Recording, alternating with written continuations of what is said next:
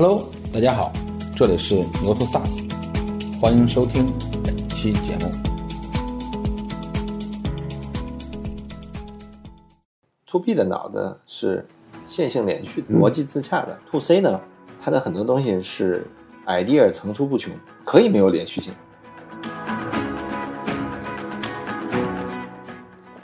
这贫穷限制了我们想象嘛，对人才的识别是有限的。工厂的 ERP 有效，不代表的非工厂企业有效。嗯工厂和非工厂最核心的点是组织流程，它的弹性多变。啊，智能化的部分全链条拉动，这就是 L 五级。那个时候真正叫无需报告，连决策和规划都可以通过智能化来去做。就是有些生态的东西，你要有给别人生的态度，这个生态会逐渐的螺旋式上升，逐渐的形成滋养和环境。当它到了一个临界点的时候，就一发不可收拾。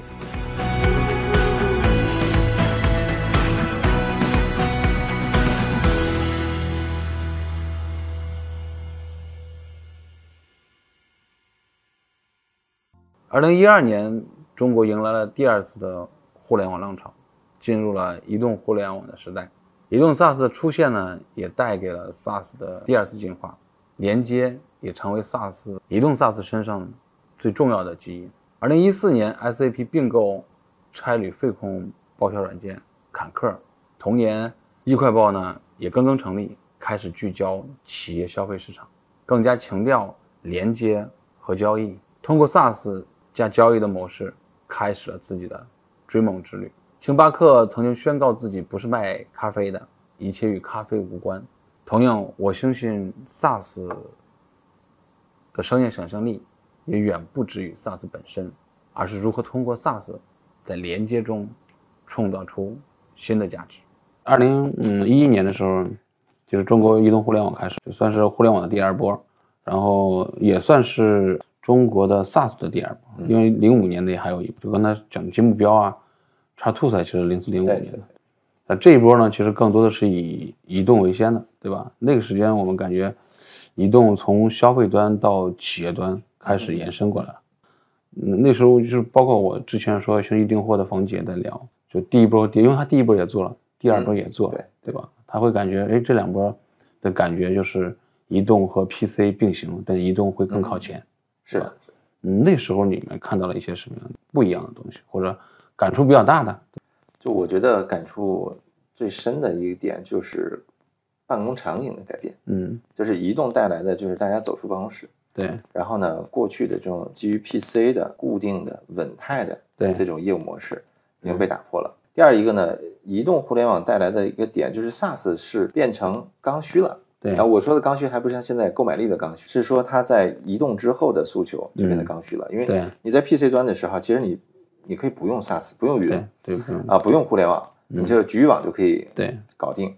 但是只要你一出办公室啊，这件事情就变得很复杂。对那时候很多的企业还用专网、专线，然后连到互联网，员工从外部访问到这个专线内里来。网对吧？那我觉得这个事情呢，就越来越变得沉重嗯而不可行。大家开始移动化，其实就倒逼着上云。我觉得这这是一体的。对而且还有一个问题就是，包括我们现在对客户嗯也是这么来去沟通的，就是本身私有化的部分对跟移动化是相矛盾的。你一旦从 PC 端脱离开到手机端，对手机端的更新迭代和嗯机型的丰富程度，对远远超过 PC。嗯那这个时候它的兼容性对只有云端能够保证。对啊、你私有化的产品是不能保证的，几乎你每天都要更新补丁，才能保证移动端的层出不穷的应用、机型、对操作系统，呃，包括这个浏览器能够去兼容。所以这个最后的结果就是移动化，其实我觉得是催生了 SaaS。对，那个时候你们看到了些什么？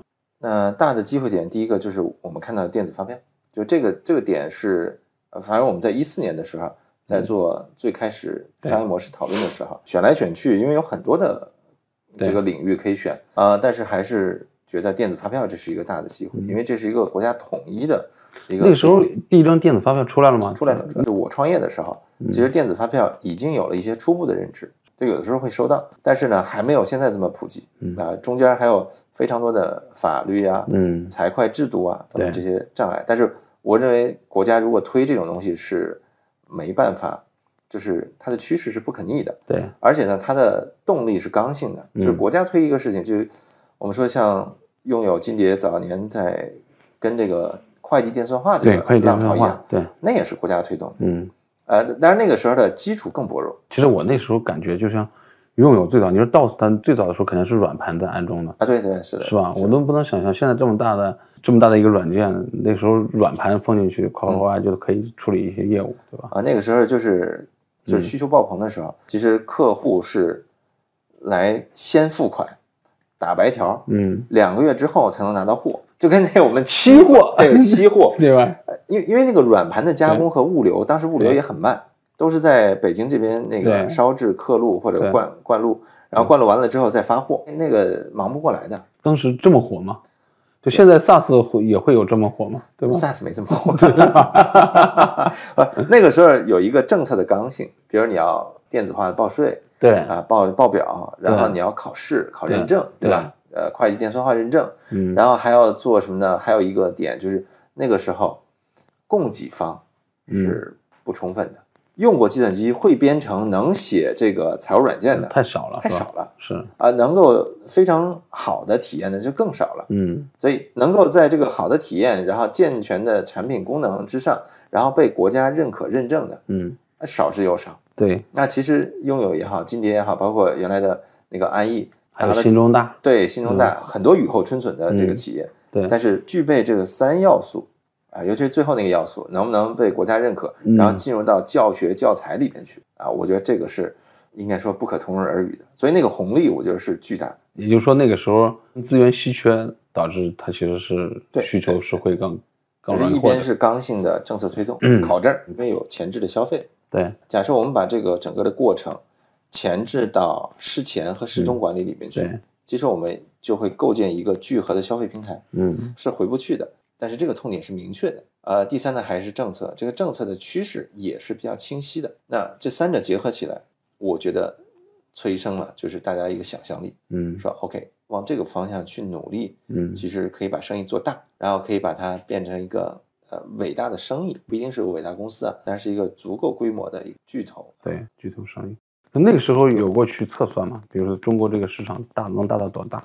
嗯，那个时候测算我觉得还是比较保守，就是可能想破头，然后呢也觉得大概是个百亿级的规模，嗯啊，当然了，GMV 那块儿交易那块儿，嗯我觉得是一个大概千亿级的规模，嗯，啊，因为明确探明的 TMC 的呃市场份额是大概两千多亿，当然还没到三千亿，那整个的储量在呃两万亿，企业的差旅服务大概在两万亿，那这个部分就是我觉得天花板还是没有现在的这么大，因为嗯现在的话就会觉得，如果在企业的支出方向上面，其实有非常多的业务和生意可做，对。呃不仅仅局限在早期的那些嗯。呃 idea 所涵盖的范围之内，所以这个点也是逐渐打开了我的这个想象力。当时可能就是一个觉得我们做到一个百亿应该 OK 的，是不是某种意义上有一句话说贫穷限制了我们的想象哎，力？对对，是的，是吧？我记得当时特别有意思，那个原来明仕那个合伙人 Neil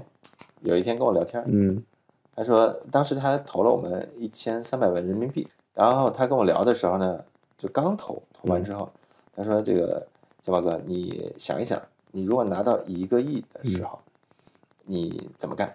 啊、你这个需要干哪几件事情？计划是什么？我那个时候呢，就会我比较保守啊，我就跟那友说，我说我说我先干好眼前的，对吧？嗯这一千三百万人民币，我先把它花好，嗯做好，对，花出效率。哎，花出效率，嗯这是我核心要想的。但他说不对，他说你先要想到那一个亿怎么花，嗯怎么花的更有效率，那一个亿的钱才会来，不然的话市场钱也很多，项目也很多，你不把这个事情想清楚，别人就不会把这一个亿投给你。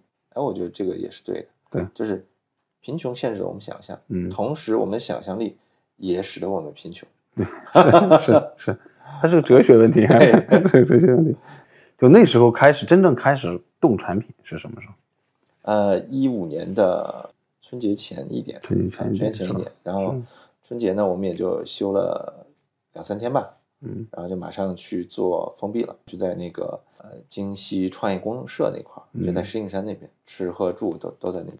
那时候多少人？呃，满打满算十个人，嗯，就不到十个人。现在会怀念那个时间吗？哎呦，我现在对那很多事情我都记得不是那么清晰了。这不是个好老板。不，这个现实中烦的事儿就更多了。是是是。啊，我有些偶尔几个场景，哎，我是比较比较清楚的。然后有几个这个比较有戏剧性的场景，比如说这个呃睡觉夜里睡觉，呃，在打呼噜，打呼噜是吧？啊，因为当时条件比较差嘛，大家都睡在一起，嗯，啊，然后被有有些有的同学被打呼噜打走了，就回家住了几天。那个时候其实呃，一块报从开始你们提的概念就是轻产品啊，对的，是的，嗯，这种连接就是从开始就想好了嘛，就是我未来一定要会各个系统去去做插件。在早期的时候，我可能这个想法从零九年就开始，嗯，就是连接，我觉得是一个非常大的一个领域，或者一个我们做 to B 的管理软件，其实非常重要的一个点，你必须要能够广泛连接，嗯，否则的话，你的信息就会变成孤岛。而在零八零九年的时候，可能我们是从工业化 ERP 走向后工业化时代 ERP 的一个起点，就我认为我自己的认知的一个起点。对，但那个时候就会发现系统越来越多，嗯不像原来似的。因为我在拥有嘛，对，买一套拥有的 ERP，不管是 U 八还是 NC，、对对你就全搞定了。我们认为叫业财一体化，对但是后来不行，不能 all in one，、因为这个世界变化太快了。对，微博、微信，嗯什么抖音，你都赶不上它的节奏。但是这也是系统啊，嗯这些系统也是经营销售的主阵地。你如果不能广泛连接，刻舟求剑停在一个位置上面，你就赶不上下个时代。嗯所以这个在零八年我去做的一家客户，呃，南京的第一来做服装的，他们原来的模式就是订货会模式，后来有电商了，呃，他们就开始接入电商平台，但是电商平台越来越多，嗯，过去还是拿 Excel 导来导去的，后来发现不行了，我得打接口了，对，然后我们一个 ERP 做了大概十三个接口，电商的电商的平台接口，嗯。因为电商也那个时候激烈竞争，所以这个就是给我一个想法，不能够把市场统一了。对，市场没法统一的时候，只能有一个市场，那是计划经济了。嗯但如果你不是这样的话，那你的系统的连接能力就要更强。所以这个是我们当时把产品做轻，嗯，然后去做广泛连接的一个非常重要的一个背景。就这个是是一个原则，呃，应该是一个原则就。产品原则。我们自己的那个嗯公司名字叫合思嘛，host 软管，就是弹性、百变，嗯也可以也可以涡折，柔性然后柔性可以广泛连接。嗯啊，就像你家里的现在对对你们来讲，就是产品是不是已经比原来想的要重很多了？其实就是会深度深很多，嗯，啊深很多对是吧？是吧？因为我们当然我们从一六年其实就做这个事情，对啊，所以那个时候就是快速迭代，就是嗯先出一个，嗯但那个底层的东西嗯其实呢是一个固化的。嗯，我们到了二点零，一六年大概五月份的时候做二点零，对，那个平台其实是一个面向 pass 的，嗯啊，对，没有 pass，就有点为后边的就是客户客户自己定制打对对基础叫。U user defined，就是嗯用户定义。对，用现现在就会分几个版本产品。我们现在对一块报就是一个平台嗯啊，然后呢多个产品版本，嗯比如说最初级的我们标准版，那个就是把场景封装固化，嗯，开箱即用。对，啊，小微企业其实没有什么实施成本，基本线上服务就可以了。然后呢，再有呢就是我们的专业版。嗯。啊，我们专业版呢实际上面向于单体的中小企业，呃，核心点是没有预算管控。嗯啊。是。那当你有一个真正的一个企业的运转模式的时候，那会有预算管控，会有业务的跟 ERP 的这些对接，这些我们就是在企业版里边。当然还有一个集团版对，啊，集团版就是在多租户之下嗯。如何进行集团的整合管理，包括主数据，嗯。包括跨租户之间的业务协同。对，这你们是纯 SaaS，嗯，一套私有都不卖吗？呃，有有有，我们私有部署，嗯就我们私有部署是选客户的，就是私有到足够公有。对，私有到足够吗，我一定要按我的规则来。不是，他，他是说这个覆盖面儿，嗯就这个企业大到央企，我就嗯给他做了，对吧？这个烟草我也给他做，就是如果你说一个央企可能放到其他的国家，这都是一个小社会了。它其实私有和公有有两个点，一个呢是部署环境，嗯一个是辐射面儿。嗯当部署环境和辐射面儿就是性价比足够高的时候，嗯比如我一个运维工程师开一个央企的对运维平台，嗯然后服务几十万的 user，、对，这跟一个公有 没什么区别的本来就是一朵云，啊，，对，本来就是一座云嗯，啊，所以那你说地球是不是一个私有的？也是只限于地球啊，对吧？这又开始哲学了，是吧？这还是看能不能呃有 ROI。一个是诱惑是不是足够大，对吧？另外一个就是我的是不是足够经济，呃，对吧？，对，就是经济，还是经济。对我我自己对某些理念，比如说 Apex 里面有一个理念，就是为什么要有库存嗯，啊？他也很哲学，对，他说就是因为有库存比没有库存更经济，嗯，啊所以不是说要零库存，对，不是说要满库存，是说你要 balance 一下。对，但是最困难的点就是在中中部腰的腰部地区，因为这个客户你说也是个上市公司，嗯他跟你说要私有，嗯然后就那么几千人儿，嗯这个你做不做？嗯它是不是一个标杆？嗯是，但是呢，我们还是比较的克制，就是嗯很少很少，就是现在就更少了嗯，啊。现在我们是从制度上面去建立起来、对，啊，就是如果遇到这样的客户，你要不然把它推成公有，嗯啊，要不就不做了。要不然就不做。行业里边其实有一有有对你们有一些认知，比如说，嗯尤其是一些竞争对手对你们，他觉得你们是一直在做小客户，嗯嗯，对吧？今天有什么想说的吗？给自己正一下名。呃，其实不是，就是 呃，能与不能，我觉得不是问题，嗯还是一个叫性价比，嗯就是说什么叫大客户呢？比如我们做央企，它算不算大客户呢？对，呃、算啊。那嗯我们、我们做的这些央企，包括烟草，嗯那肯定是大客户。嗯，呃，我并不是不做嗯，大客户，而是说他得赚钱啊。对，如果我不赚钱，然后把我资源拖带进去，嗯那我是不做的。嗯所以有些我认为这种客户是鸡肋型的客户，嗯我就把它放弃了。嗯但是我认为开放的思维来看的话，以后越来越多的企业会呃认可 SaaS，嗯。认可公有化，嗯。所以我是阶段性的去把那些性价比不高的嗯。呃所谓的大客户嗯。能够拒绝他们的这种需求，然后克制住自己的脚步，嗯。啊而并非是说呃能不能做大客户的问题。嗯，就是你刚才讲了一句，我其实很有感触，就是不要把自己的资源带进去，对对对，对吧？这个其实，在早期的，比如说在拥有啊、金蝶啊、SAP 啊、嗯。Oracle 这个，其实几乎全部都是私有部署对，对吧？这里边往往是越大的客户可能越不赚钱，对吧？对我是亲亲历过这个过程是吧啊，我我我原来在拥有打的单子，嗯然后包括我们竞争的时候，这种竞价的单子，嗯其实给我带来了非常多的一个负面的一个一个影响。嗯，所以我觉得看过贼挨打，也看过贼吃肉是吧？对对，我我我就得有选择了，对对吧？你不能是像无知者无畏一样啊，嗯去野蛮的去获客嗯。啊，不计代价的获客，我觉得这个这个不 work。嗯。啊，所以我们我们做大的客户，哎，有性价比嗯。啊，比如我们做央企大客户，呃千万级的，那我也对肯定做呀对是啊。但是如果说就是不干不尬的那种，嗯那我觉得要不然做公有嗯。啊，我们的公有的客户啊，我就不提名字了，嗯。那很多大型的国有企业集团嗯。啊，甚至这些类似于这个军工的集对团。嗯啊，也在我们的公有里面去对去运转。我觉得嗯这个是大家的理念和我们的本身的能力嗯，可以支撑得住了。这个六年时间里面，你的感受是什么？比如说，嗯，客户的接受度，比如刚才你说像大型国嗯企、央企，然后或军工集团这样的企业都会用一些公有的东西，对吧？嗯，这个在之前是不是就完全不可能？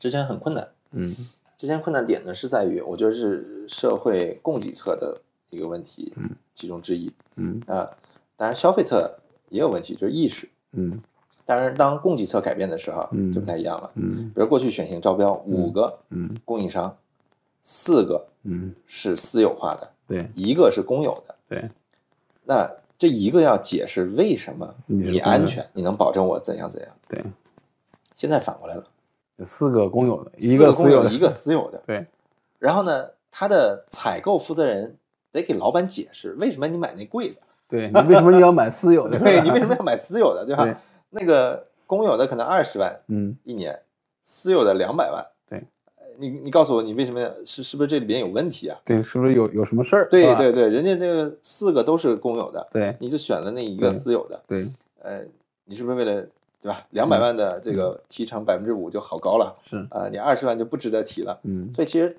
这个时候是一个外部供给侧嗯改革了，对供给侧只供应这个了，嗯啊，你自然那个市场就就越来越萎缩了。嗯呃，当然有些客户呢可能还会接受，但我觉得那就要看你的市场定位了。是，一边是增量市场，对一边是存量市场嗯啊，那我觉得增量市场更值得期待。嗯，对。就刚才你说这个这个部分里边，我们说这个接受度，对吧？供给侧的改变，供给侧改变之后呢，其实没有人卖这种产品，对对吧？而且就是大家会选择。那时候你们在切入这个那个报销的时候啊，就是当时就是他的需求改变会有会是一个什么样的阶段？阶段？嗯比如说一六年到二零二二年，对，对吧？就是那个时候大家对，呃，就是 SaaS 的报销系统和现在对 SaaS 的报销系统，它的它的接受度会是个什么样？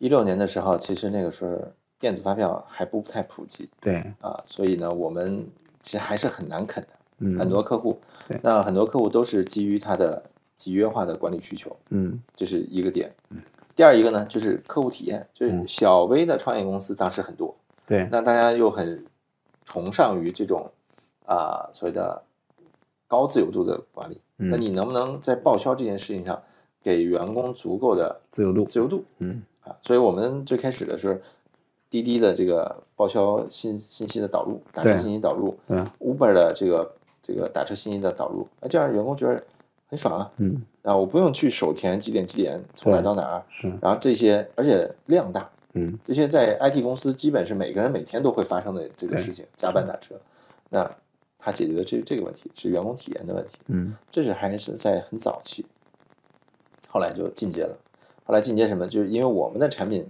线也在向交易对扩展，我们的产品线也在把预算纳入进来，对，然后我们的产品线也在把对公的嗯付款纳入进来，对，于是我们的其实获客的这个能力变强了。嗯然后呢，客户一站式的解决他这种这费用的问题，呃费费用支出问题的这个痛点就越来越丰富了。嗯我就但是一六年去是，我记得一六年还是一七年，当时有一个事件嗯是我们当时觉得挺重要的，嗯就是写那个发票抬头的时候要写纳税识别号。啊，对，就是唯一证唯一唯一纳税识别号那对对，对，那个事情对于开票公司也是一个机会，嗯对于我们报销公司也是一个机会，因为员工就傻了，嗯，员工说我记公司名字没问题，我记那号，我记你让我记那个号，你你觉得你杀了我吧？对。而且不只有一个法人主体，对。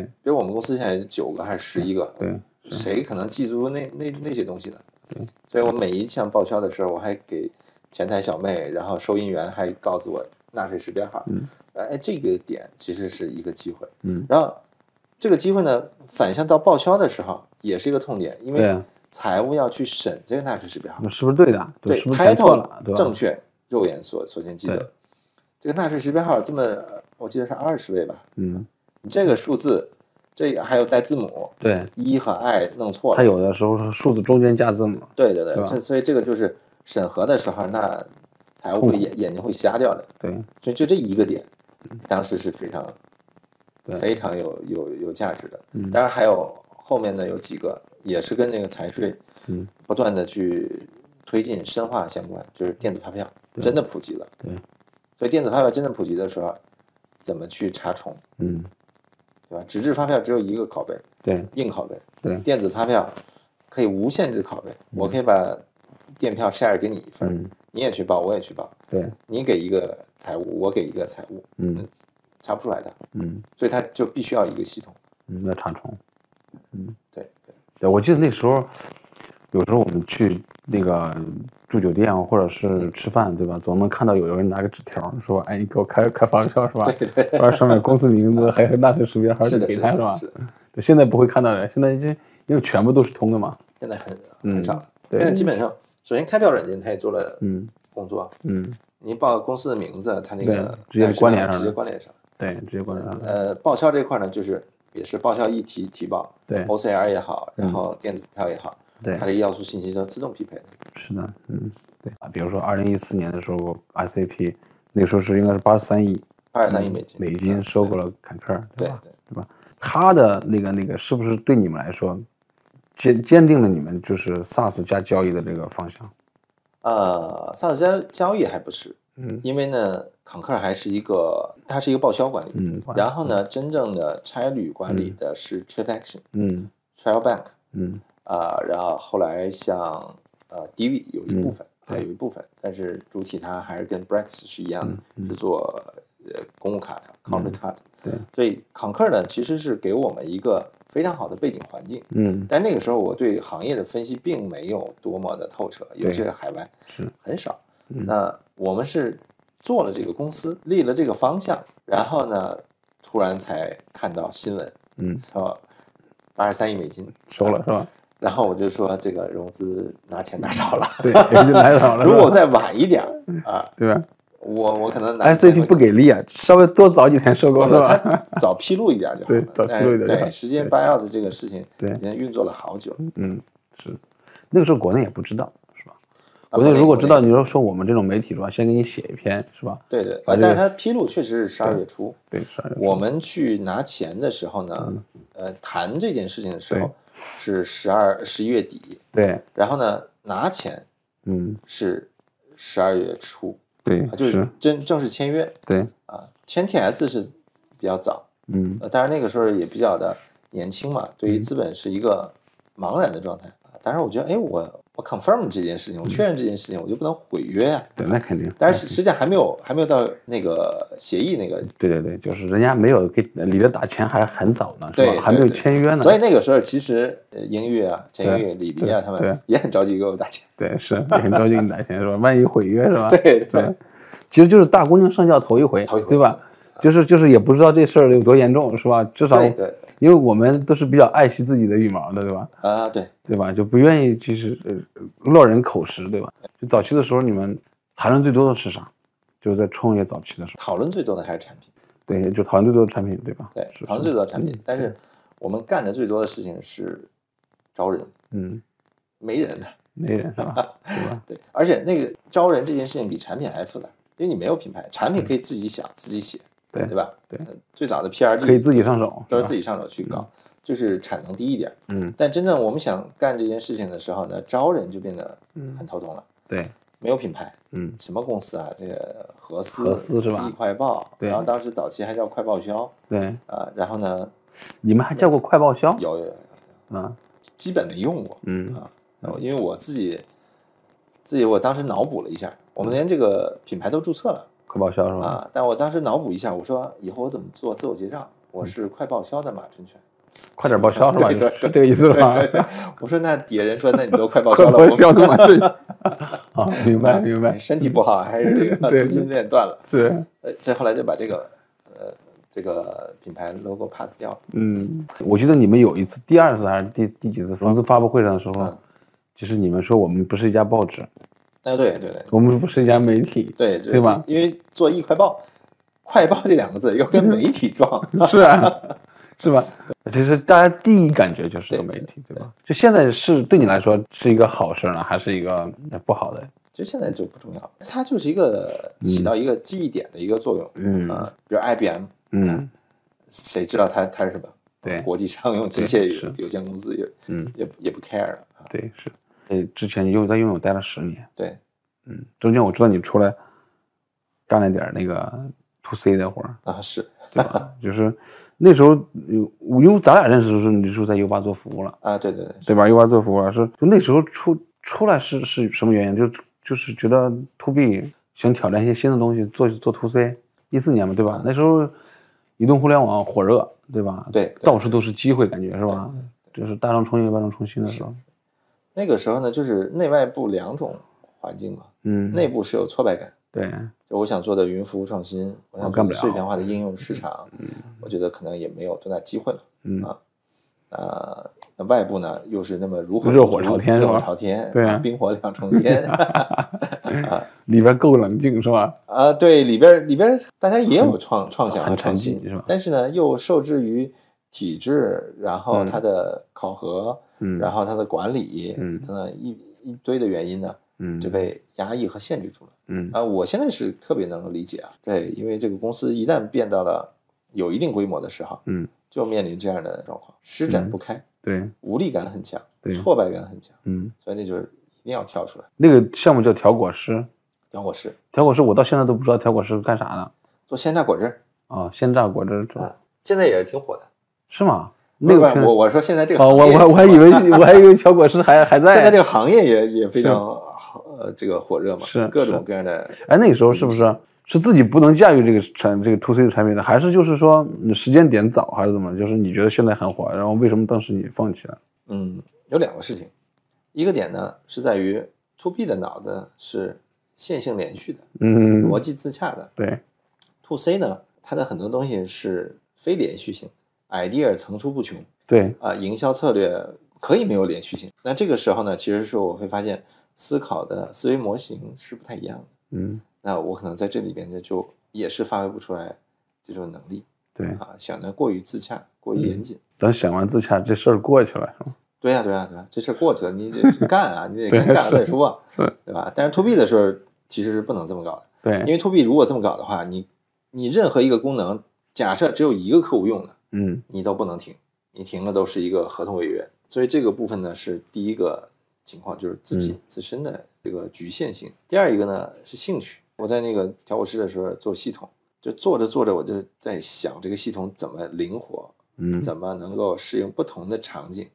嗯，这跟第一个可能也有相近性，但是还是说我希望把这个产品做得更加的普适广谱。嗯，其实没必要。呃，to C 的很多东西就是做死，写写死成一个铁疙瘩。不就每天就榨点果汁吗？你干啥呢？要对对你还把果汁榨出花吗？是吧？其实那个点呢，就是你想输出产品，对我想输出产品，对但实际上是有机会的。比如现在瑞幸，对啊，它的后台管理系统，嗯，我当然是想做那么一个系统。你说你只能干 to B，对吧？就是这两个是限制，后来再回来去做 to B，是吧？就回来那感受咋样？终于回到了自己擅哎，长的部分，开心 开心，对吧？如鱼得水，对是吧？对对，这对这好开心，对吧？对，就是发挥自己擅长的东西，就会很开心。不管遇到什么挫折啊，你喜欢这个东西，你就是应得的。对，就你和于德明一开始就是你俩在聊嘛，还有对，还有赵雪，我？我俩在聊，在聊是吧？因为我是本来是我找老于呢去做调酒师那个系统，然后做系统呢就跟他聊，他就晚上抽空跟我商量说，哎，我觉得有一个方向挺好，这是被人反噬了呗，是吧？是吧？被人啊带走了嘛，是吧？然后呢，他跟我说这个事儿的时候呢，我把这个 pass 掉了，嗯，我说不行，这个没什么可干的，报销，我刚才说了，鄙视链的最底端对，是，是报销，对，我说这个 ERP 玩遍了，对那咱做个报销，对，对跌不起这个份儿，哎呀？可能吧，是吧？跌不起这个份儿，是吧？啊，但是商业机会是有的。对，商业机会是有的，也有一些做 BPO 的机会，但我那个时候是 pass 掉了。嗯 pass 掉之后呢，我后来又跟谁聊？我跟阿朱，嗯，阿朱聊是吧？对阿朱聊，但我没聊报销这事，嗯我聊未来的管理软件嗯将怎么变。聊着聊着，他就说要做产业链融合，嗯要做内外协同，嗯不要是变成一个孤岛，孤立的就孤立的去看这个企业的内部运对作。对，那就那天跟他聊完了之后呢，我就打车回家，我就在路上嗯，就把他说的那个给老于聊模式了？没有了，想他说的模式和老于提的报销这件事情连起来了，嗯我就说才有费控报销、嗯，交易商城嗯加金融服务。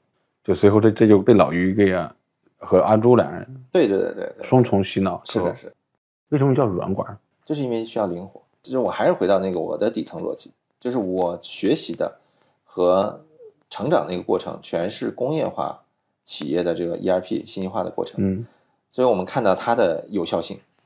那这个工厂的 ERP 有效，但不代表的非工厂企业有效。嗯工厂和非工厂最核心的点是组织流程它的弹性多变，因为工厂流水线不会变的。对，我们说这一个瓶装是先注水还是先拧盖儿？嗯那肯定是先注水。那这个工序流程生产线它不变，嗯所以流程不变。那流程不变，信息化的流程也不用变。对，一个企业可能十年不会变，嗯但是服务业不是这样。嗯现在服务业不是这样，嗯互联网就更不是这样了。对，那当我们的所有的这个人力、就业人口从车间里边嗯搬到了我们的市场，那你会发现它的组织要更加的敏捷。对，当组织更加敏捷的时候，你基于过去的那种固化的场景塑造的平台，对，它就失效了。嗯能不能弹性起来，嗯就考验一个平台了。所以说，我觉得这个点是大概一一二年的时候，我比较嗯明确的一个认知嗯啊。所以后来我在创业创业之前，其实我一直想的是怎么做一个弹性的 ERP。嗯，对，这没找报销之前，我一直在想这个事情。是啊，就某种意义上，就像 Salesforce 在 Tyndall Software，对吧？呃，对，它其实是要站在一个软件的对面，啊，对对对吧？其实软管其实是站在了工业那个呃僵化的那个那个工序的对面，它更适用于现在的一些企业，更适用于一些服务业，嗯，对吧？就这个软管的概念，这些年来大家接受度是一个什么样，对吧？因为大家嗯。对核丝，对吧？呃，易快报是是是有认知的，就是易快报可能这个品牌可能够先于合资，因为合资原来对对。是公司名嘛，对对吧？后来才是在品牌名里出现。呃，对，就是因为最开始的时候，我们觉得合合资就退在后面，嗯。呃，因为我们想还是聚焦，聚焦能够把我们的一个细分领域的产品对然后做到极致，嗯，呃，就是那个时候也是中了雷军的毒，对是，中了雷军的毒。对。啊，但是也是对的啊，就是说，如果我说我一上来在没有名气、没有资源、没有资金的情况下，我做一个软管，嗯。包括我现在都是，我现在跟客户讲软管的时候，都会遇到挑战是是软管市场。对，啊。我们会讲财务数字化中台的时候，这个财务数字化中台是，嗯。但是我们把它实现出来是没问题，但是讲出来的时候啊是需要时间周期的。对，我们抓手，我觉得是就是报销，这个就是一个发展的过程。嗯那软管在客户的场景下接受，我觉得是越来越接受了。嗯，小马哥曾经说过一句话：从创业开始，没有经历过什么至暗时刻，因为每一天都是天黑的。二零一五年和易快报同时创业的很多费控 SaaS，因为市场的不成熟，纷纷倒在了创业的路上。而此时的易快报则快速合作开放，这也为他们迎来了喘息之机，成为入驻钉钉的第一批 SV。在和钉钉的合作中，他们不断加强产品，寻求突破。小马哥深知，对于生态，唯有开放方能成长。因为你定位是软管，对，连接其实是，呃，叫基因也好，或者是规产品规则也好，对吧？就到后来，就是你们开始真正连接的时候，嗯，有会有一些什么问题吗？麻烦就是，呃，早期的时候平台能力有限，呃，我们能力有限，别人能力也有限。嗯，呃，比如说今天我们连接的什么分享啊、对北森啊什么，呃，这这这些厂商，包括滴滴，嗯什么这个携程，嗯，其实大家是没有生存在这个广泛连接的场域里边的，对，所以我伸出手的时候，他那手未必伸得出来，嗯。他未必腾得出这只手来。嗯。嗯。那我本来这就是比较野蛮生长的状态，对，是，就他也一样的对，啊，所以我们其实是通过项目嗯，呃逐渐的去打通，通过打通了之后，逐渐的去标准化对，啊，我觉得这里边呃坑是非常多的，嗯。网银的连接，然后这个 ERP 系统的连接，然后呃这个业务平台的连接，嗯。呃然后等等吧，就我觉得呃就是大家是从无到有的过程当中，嗯。啊，不仅是我们从无到有，别人也在从无到有。对，就刚才你说，就是你伸出手，他不一定握得上，啊，对对对。对吧？他也不一定有时间握你，是，对吧？他说我赶紧做我的事儿，我就记得呃，一五年吧，嗯。做了一个嗯，Open API 联盟，我对，是，对吧？是，啊，那个那个时候，那时候我觉得是挺好的，但太早了嘛。但太早了，太早就是我想连接，我这两只手都被占着呢，对，是，我怎么腾出手来再跟你握手？嗯，他握不上了，这是一五年的在上海我记得，四月四月份在上海上海发布的 SaaS API 联盟。嗯，那个时候发布完之后呢，其实大家，我打电话，其实大家很有很很积极，说哎呀没事儿，这事儿和好事儿，嗯，来去做。但是真正到开始做的时候，大家没有时间弄，对对吧？我记得那时候大家聊最多的是我我打电话问他们，他们说我说咋没有推进呢？他们说，你说我是先做我的新产品呢，还是先做接口，对吧？你说我先修改 bug 呢，还是先做接口，对吧？就大家其实还没有到那个时间点，就到那个时间点，对对吧？我们选的第一个连接其实就跟消费平台，嗯，就我说的滴滴、Uber 对。啊这些消费平台，因为它它是在这个场景内直接去产生作用，对是，啊，直接变成生产力和获客的这个卖点的。对。然后第二个连接呢，就跟拥有金蝶 ERP，嗯因为它是财务最关心的，对。买单侠是财务总监、嗯财务经理、嗯。CFO，那你必须跟那个系统接上嘛，嗯就是可兼容，对。所以这是两个最先的连接。嗯呃，在和钉钉是哪年合作？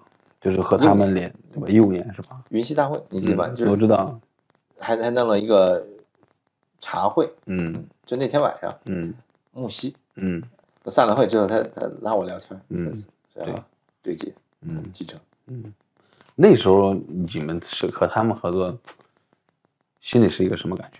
就忐那个忐忑吗？？不忐忑，不忐忑。不忐忑是吧？反正我还小是吧？对呀、是吧？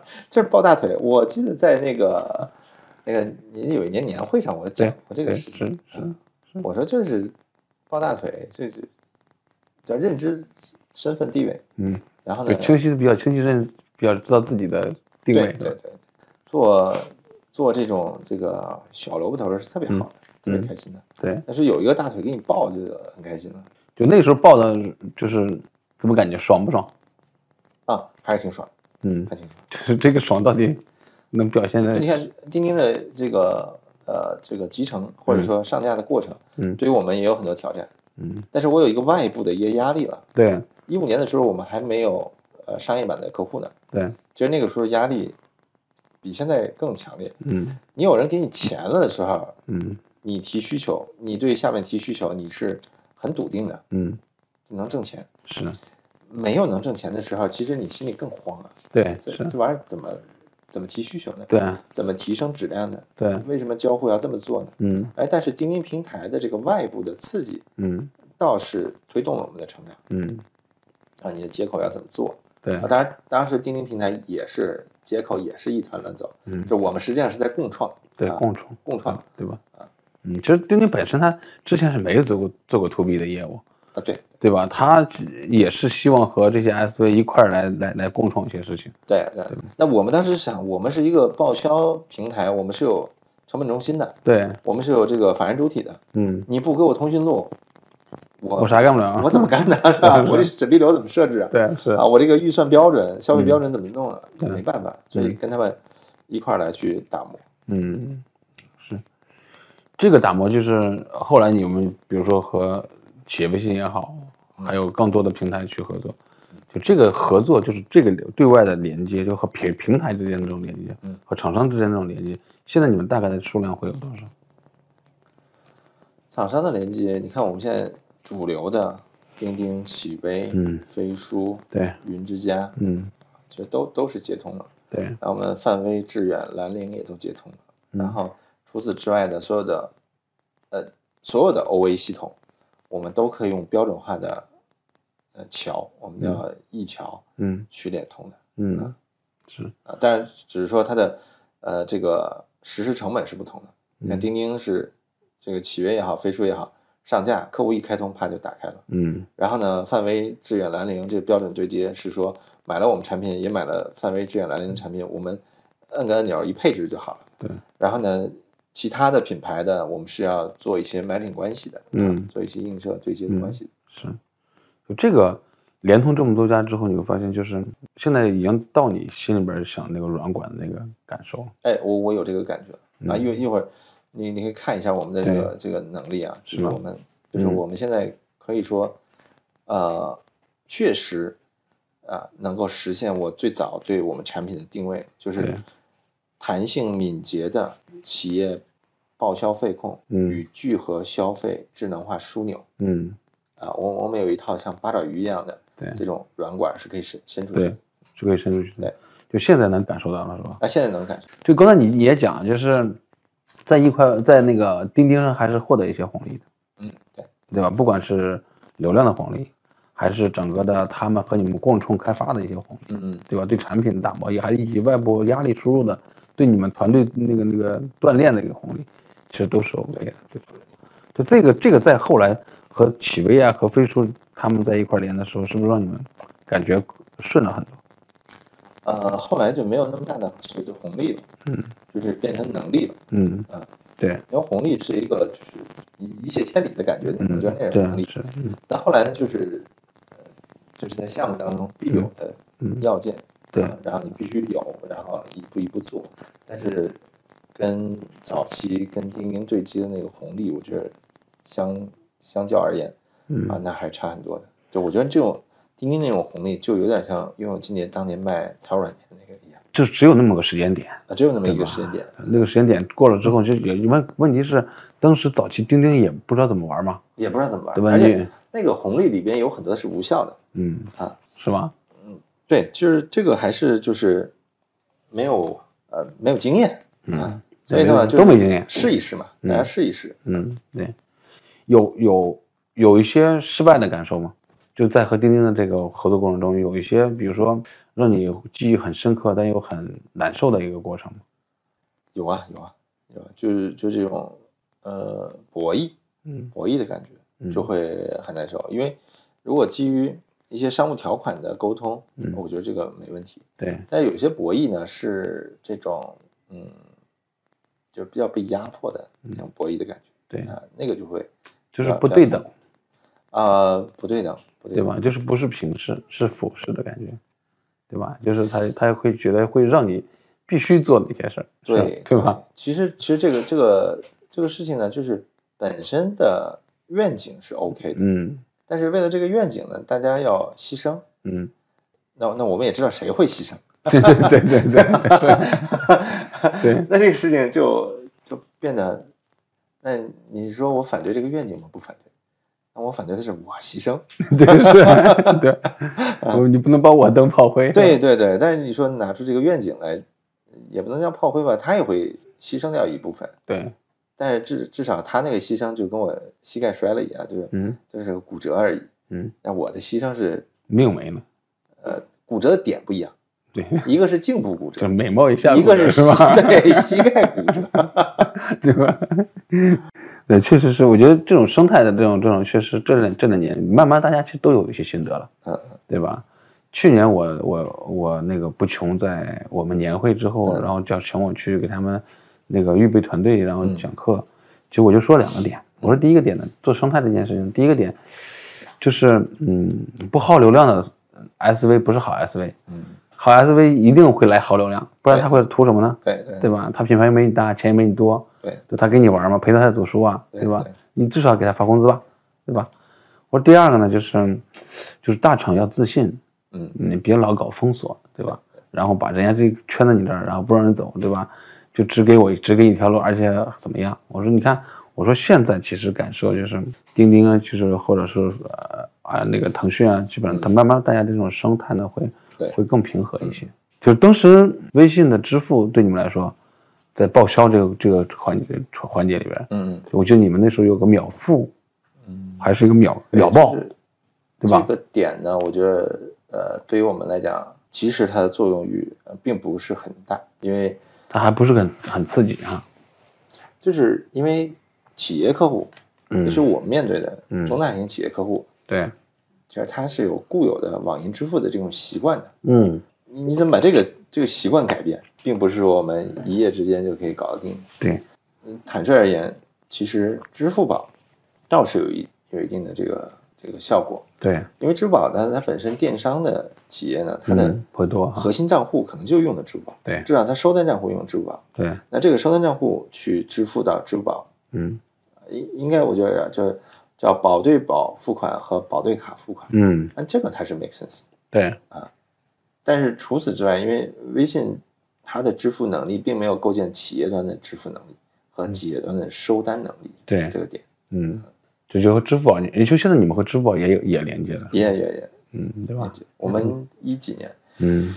一七年还是一几年，当时做的这个支付宝付款，嗯，因为连接是你们的基因，就在这个连接里面，就是有没有这种困难？就比如说，我又想连接，我又怕连接，嗯，比如说你想拥有金蝶，就是他可能也做了和你们类似的产品，没有没有，我从来没有怕过连接嗯。啊，只只有别人怕连接我，嗯，那肯定就还有一种，还有一种就是说，呃，和拥有金蝶相比来说，其实我是个小个儿，嗯你是大个儿，嗯，对吧？人家觉觉得你连我，他吃亏，啊啊，有没有这种可能？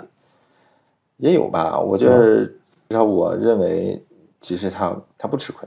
嗯，我我自己觉得，越越连接，其实纽带越深。嗯我在拥有的时候，我就推进广泛连接、开放。对，啊，我当时记得我想做一件事情，我想把拥有的数据字典公开出来。嗯，就这件事情后来就被否了。这个意味着什么呢？如果把数据字典公开出来，意味着很多的生态伙伴可以基于拥有的数据字典做很多的增值应用。嗯，做了这么多增值应用之后，其实拥有的这个底座就稳了。那是的，就是对吧拥拥有的人越多，你的底座会越稳嘛，对企业越多，越肯定越稳嘛。你把它开放出来，这这是一件非常苦的事情，嗯，这个就被否掉了。嗯就是大公司很难创新，对吧？嗯，创新都死在内部。就是它可能有有些评审环节更敝帚自珍，但是你从生态的角度来讲的话，就是大家用的越多，我就变成平台了；用的少，我就不是平台。对，嗯但是 Open API 这么好的东西，然后就很高的价格在售卖，嗯，那我觉得这不利于建立生态。嗯，Open API 就应该是开放的。嗯啊，当然你说我收调度费这可以，因为它本身对，你可以调用我的费用，我可以收调用费就跟那个资源消耗一样，对对对吧？打个电话你收对钱是正常的，对，但你不能对这些啊、能够开放的部分嗯进行限制。嗯这样的限制，半开半不开，不如不开嗯，对，啊。就半推半就，对对吧？要不干，要不不干，对对吧？这个里边就很难。是难，我觉得核心还是既得利益的一些思思思考，因为可能有些人觉得它是个业务，对吧？如果打开之后，嗯对，嗯，会会损害他自己的收入。对对对，就是有些生态的东西，你要有给别人生的态度，对，然后呢，这个生态会逐渐的螺旋式上升，对慢慢形成滋养和环境。当它到了一个临界点的时候，就一发不可收拾。但是它最开始的时候，最开始的时候，生态是一个零和游戏，对，就这部分水分给我了，嗯还是给你了？如果是生态主的话，应该是给你，就是从我是生态主，嗯那我应该把这个滋养给你，嗯让让你壮大，然后你再去形成接下来的这种传递和传播，对，然后生态才能共建起来。然后真的共建起来的时候，那这个生态主其实就会非常非常稳固，就宿主。对，就因为他衣服在你身上做一些事儿嘛。对对，但是如果说我今年的 KPI 考核是我能打多少桶水，那生态伙伴就打不了多少水了。嗯，他会跟生态伙伴抢水。对，他会抢水。嗯，那今年是你们抢到这个水了，对，明年呢，你这个生态会越来越贫瘠的。嗯，就是你们在在做合思合思家，对对吧？你说是一个 style 的一个对对，一个一个一个结构，对对吧？就现在有自营，也有有自营，也有引入，也有引入，引入个别的一些引入。嗯，对，这个就是就是个小生态了。呃，其实是我把我原来在拥有的云服务创新中心的那套东西重新搬过来的，嗯，因为很呃像核思、像嗯一块报这样的产品，其实最最开始的客户界面嗯，是比较窄的，对，但是呢，它的场景的多变程度也比较高的。嗯比如说，你可以买一套一块报，嗯但我不跟 ERP 连接。嗯但我想跟 ERP 连接的时候，我能不能即插即用？嗯，我可以不跟网易连接，但我想用的时候，我要跟它连接。对，然后当我去做这个，比如说我是生物医药的，那我最开始的时候我就当做一个报销平台，但后面呢，我我把它当做一个合规化平台是的，啊，比如我的讲者库怎么建立，外部的专家变成我的讲师，我要给他发钱的。那网红经济，网红经济这种灵活用工之下，我们给他这个网红的打款、嗯 MCN 机构的打款怎么去账目清晰？那这些部分呢，可能最开始我做报销的时候，他的财务、他的客户的选型人没有完全意识到，但是呢，在我们这条软管上面可以插非常多的元器件的。那这个元器件的获得、嗯触达和交付，其实都是一个，嗯那我必须要建一个陈列架，嗯，然后能够去 deliver 这些的增值的功能。嗯当然了，这个沉淀价现在不光是在售后的时候、客户成功的时候用，我们也在售前的时候嗯进行一个展示。对说你在一块报在核思这个平台嗯上面，今天你用的是一个报销，明天你用对公付款，嗯后天你用预算管理，这些都是有成熟的产品解决方案和案例的。对所，以这是构建一个客户营销信心的一个问题。嗯，其实它某种要慢慢变构建自己的一个小生态。呃，对对，对我期望是未来啊，当然现在也有啊，嗯，但我期望未来是更多的第三方应用嗯可以能够在这里面去售卖。嗯。二零一六年，金税三期上线，倒闭企业开始重视数字化合规。预计到二零二五年，中国将全面实现发票的电子化，每年将开出八百亿张的电子发票。马春全说，合规财税 SaaS 真正爆发的原因。马春全在用友待了很多年，后来出来呢，做了一段短暂的 to C 的创业，随后又返回了 B 端。他说，经历了 to C 和 to B 之后，才发现自己只会做企业软件相关的事情。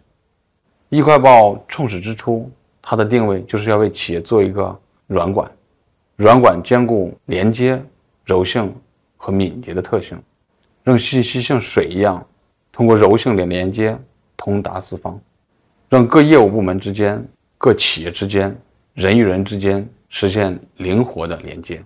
在二一五年的时候，我我记得就是有一波那个做报销的，其实是活得很惨，对吧？基本上慢慢慢慢就倒掉了，对吧？就这个其实你们的活和那个留下来，比如说一直坚持到现在，嗯，就是你觉得最核心的是什么？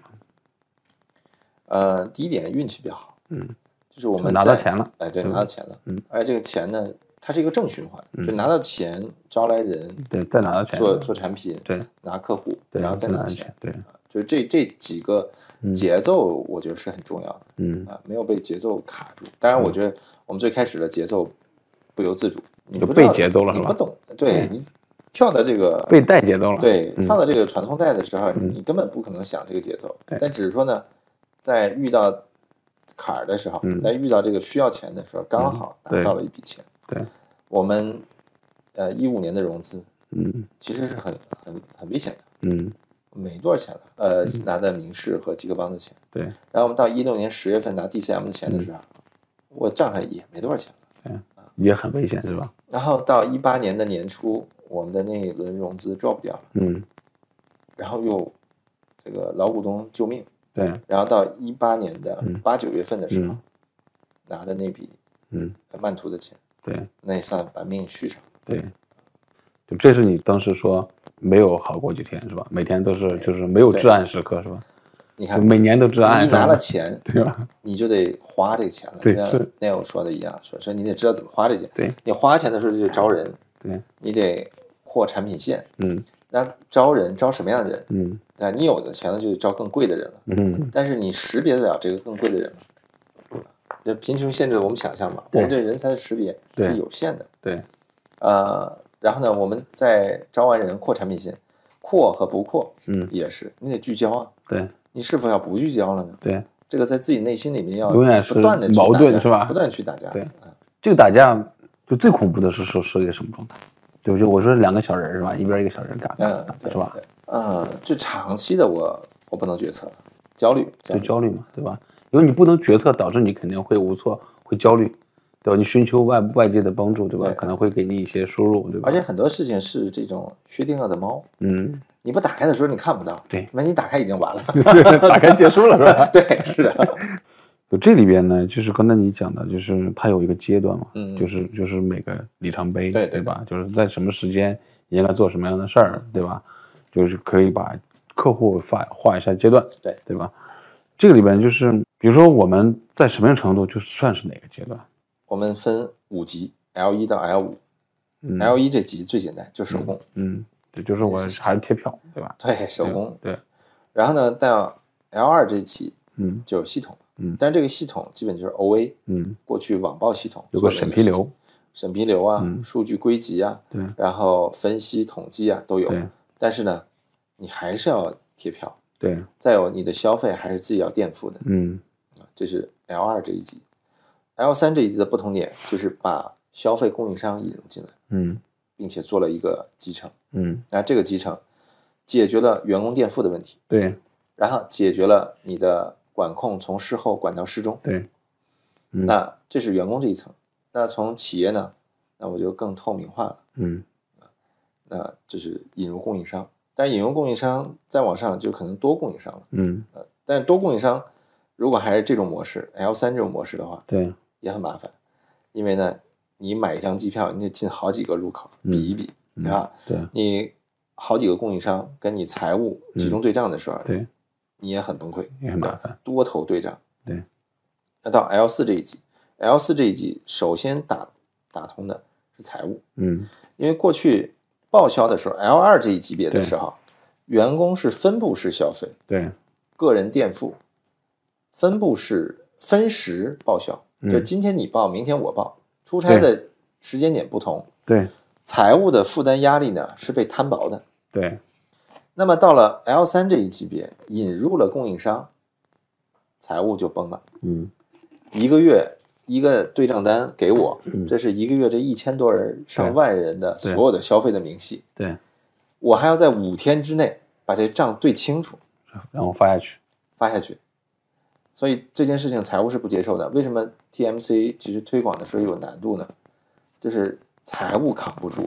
我们一个中型公司也好，财务崩了是吧？大型公司是这样，我忙不过来，你供应商给我驻场服务，嗯你给我做队长，嗯，那中小型公司呢，遇到面面临的问题是，我也不可能调动你资源给我驻场，不对值当。嗯但我干这件事情，嗯我这个财务月底月初正忙的要去记账、核账、报税的时候，嗯您给我又添一个锅，而且这锅呢是全公司所有的人员的 消费，原来是一天有两笔，一天有三笔，现在是一个月两千笔对，一下，嗯，这锅多大？嗯。而且原来呢是公司不花钱，嗯。员工垫付，你要来求我把这钱拿回去，对。得按我的要求走。嗯现在我拿着对账单，是公司花了钱，如果不合规的话，我得求你把钱拿回推来。退回来？对，这件事情就变成一个非常大的一个风险和矛盾了。对，自动化的程度低，对账的成本高，嗯导致它就一直卡在这儿。是你说对企业有没有好处？有好处，但是嗯没有实现全程的数字化。嗯这是第一点。第二个就是刚才我说的，多供应商你都进来，比如一个公司，嗯我不能绑在一个供应商身上来，对，那我变成两个，啊，携程一个，阿里一个，嗯那员工也挺崩溃的，对我得捅两个入口，对不捅两个入口，这这不联动，嗯啊我也不知道哪个贵哪个便宜呢。是那最后呢，就退化成就跟一个没什么区别。对，但是呢，你财务对账又得两个对账单，阿里也给你，携程也给你，那这件事情在财务这儿是不 work 的。嗯然后还有呢，就是对完账之后的支付结算啊，这一系列的又变成财务的一个多头压力。对那当然了，最后这笔这个票据一沓票，可能一沓飞机票，嗯一沓火车票，它怎么归档？原来是员工自己给你贴好了归完档，到你这儿入账我我就我就盯一下是对吧？，现在这一沓票给你，你要贴到一千个报销单上去吗？对是 你看这个全部是大家看到的报销，什么无需报销、商城消费，嗯都是员工可见的。嗯。财务后面这一些啰嗦的合规性的事儿，是。谁都不愿意干。对。也就是这个报销简单，让员工简单了是吧？对，财务崩了。对，所以我们到 L 四级别的时候，是从事前的预算、嗯。申请、嗯。订购，然后到报销阶段的对账、嗯。支付、记账、嗯。归档、报表，全流程数字化。嗯，对。这不是还有 L 五？对，到五的这个环节就是智能化。嗯。首先讲我们的申请和这个订购的智能化，就是你当你有行程规划的时候，嗯。其实会智能的去帮你推荐这个行程，你对应该坐飞机、坐火车，对。然后你应该怎么倒倒乘、换乘，对，然后呢，你到上海你应该住在哪儿？你愿意住在哪儿？嗯。你的拆标可以规划你住在哪儿？嗯，还有没有特价房？对。当然，我们也要跟供应链去合作。我们有这么多的客户的这个热点数据的时候，嗯有这么多客户要在那儿住，那雅朵你的房够不够？对我能不能提前去有没有还没有房？对提前去趸租这个这个房源，嗯然后去满足供需？其实这是供需的产业链级的平衡了。对然后到对账的时候，那我能不能智能化对账？对我不需要人工参与，嗯然后我用 RPA 也好，我用可编排的这种对智能逻辑也好，嗯然后同时呢，这些数据其实反过来形成我们的拆标，嗯。形成我们的预算，对。而不是人工编预算，是。人工做拆标。你说嗯。很多的时候，比如说呃世博会开幕，广交会开幕，对。你的这个差旅预算标准就应该提升，但这个预算标准提升，消费标准提升，你是拿人去核定吗？因为我们有些企业是说有这个，这叫叫什么？呃，分时的这种标准，比如旅游城市，对，它要分季度的差旅标准。是的，但这个点其实是可以沿着大数据的链条，就是平均这个价格已经降低了百分之五十了。嗯，你这个差标是可以降下来。对，你看我那个时候在上海疫情期间，在上海住这个雅朵，很便宜吗？很便宜啊，嗯，两三百块钱嗯，就可以住了。对，但你这个时候拆标是不是可以动态的？对，你的预算是不是可以动态的，嗯自己向上的去卷叠？对，这些就是智能化的，嗯，把智能化的部分全链条拉通，嗯这就是 L 五级别。是，那个时候真正叫无需报销，嗯连决策和规划都可以通过智能化来去做。明白。就就是只只要这这头输入，那头输出，我不管了。对对对吧？结束是吧？嗯，对，现在中国有一个，我说看我们资料里边，中国有五百万家企企事业单位，嗯对吧？这个就是未来的三到五年里边，就是全部要实现电子发票，对吧？就我现在，我这段时间我看国家在推，嗯，整个的增值票也要电子化，是对，全电票，对吧？全电票，那未来还有增值票也不用那个啥，对的，对，其实我都不用计票了嘛，啊对的。我这边我一看他们那边就收到了，现在就已经可以了，，对是已经可以了，可以了。只是推广的问题嘛，对吧？呃只是有的企业不要，阶段试点和推广，就是他说他你给我纸质的，对吧？对然后我我还能贴票，可能你说要贴票嘛，吧？对要归档，对吧？要电子，他要打印出来重新贴票吗，呃，不需要，是吧逻辑上不需要。对吧那国家在推这件事情的时候是有策略、有方法的。嗯，最早推电子发票遇到问题就是采购方不认，对，呃你你让餐饮商户去推吗？不能推。嗯，国家干了一件非常智慧的事情，三大运营商只开电子发票。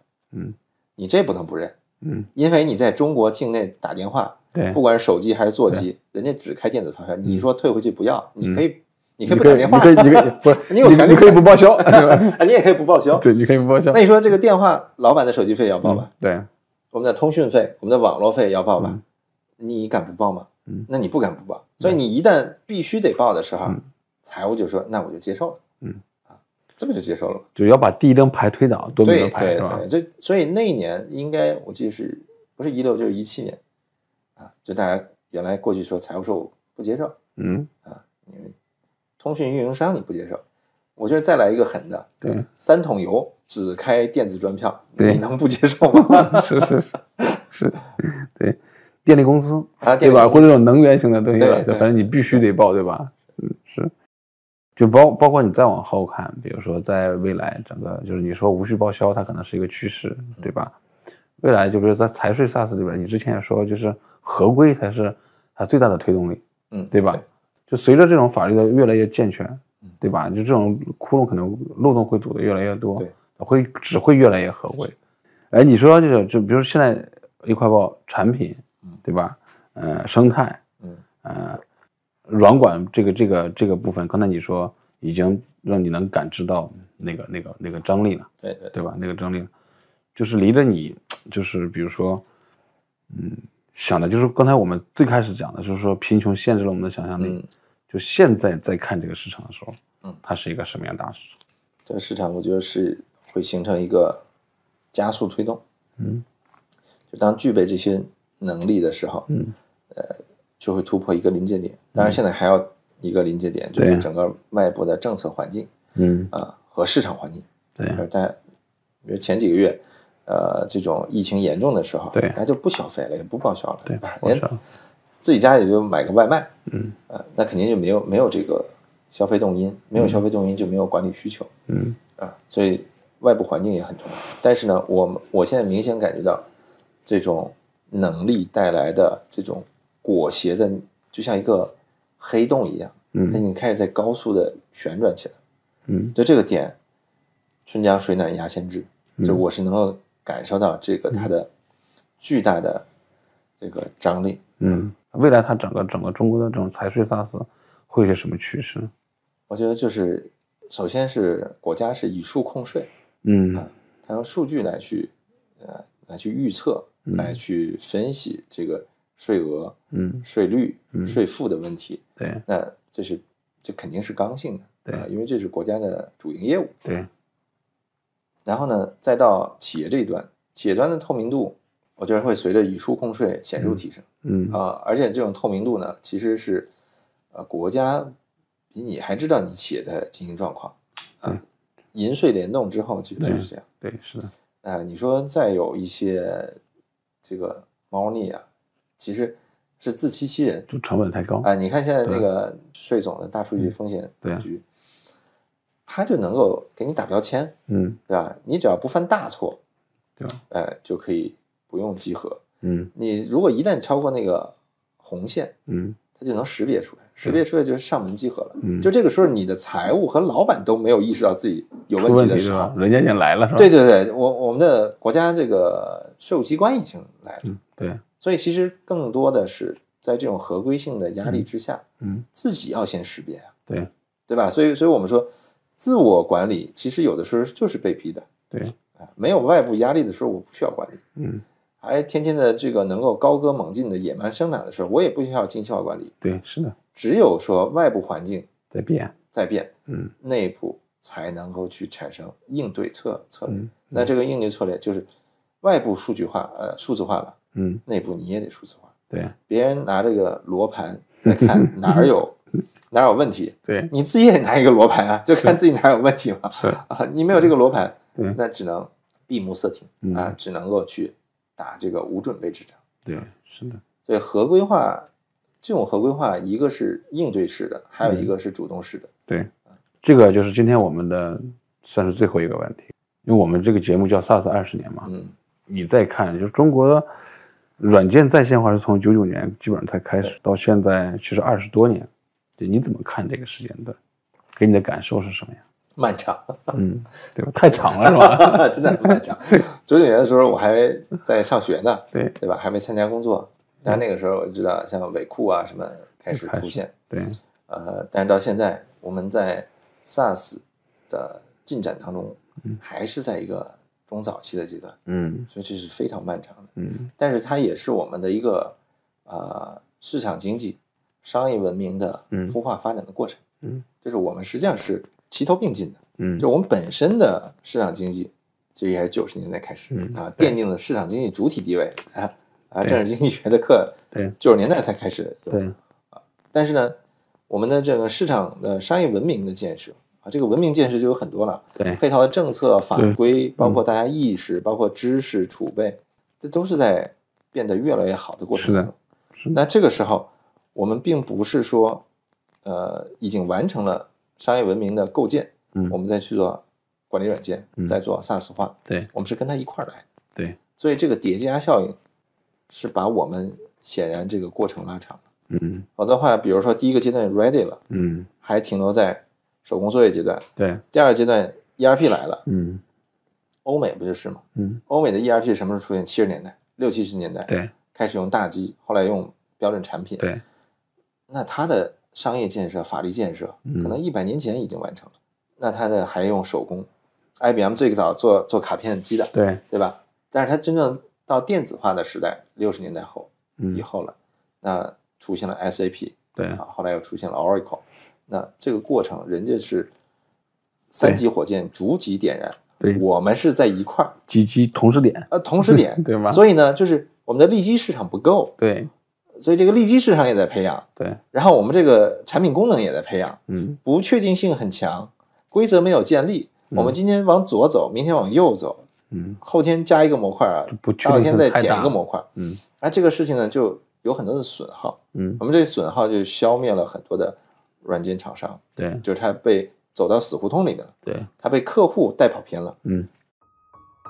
好了，本期节目到这里就结束了，感谢大家的收听，请订阅本栏目，下期再见。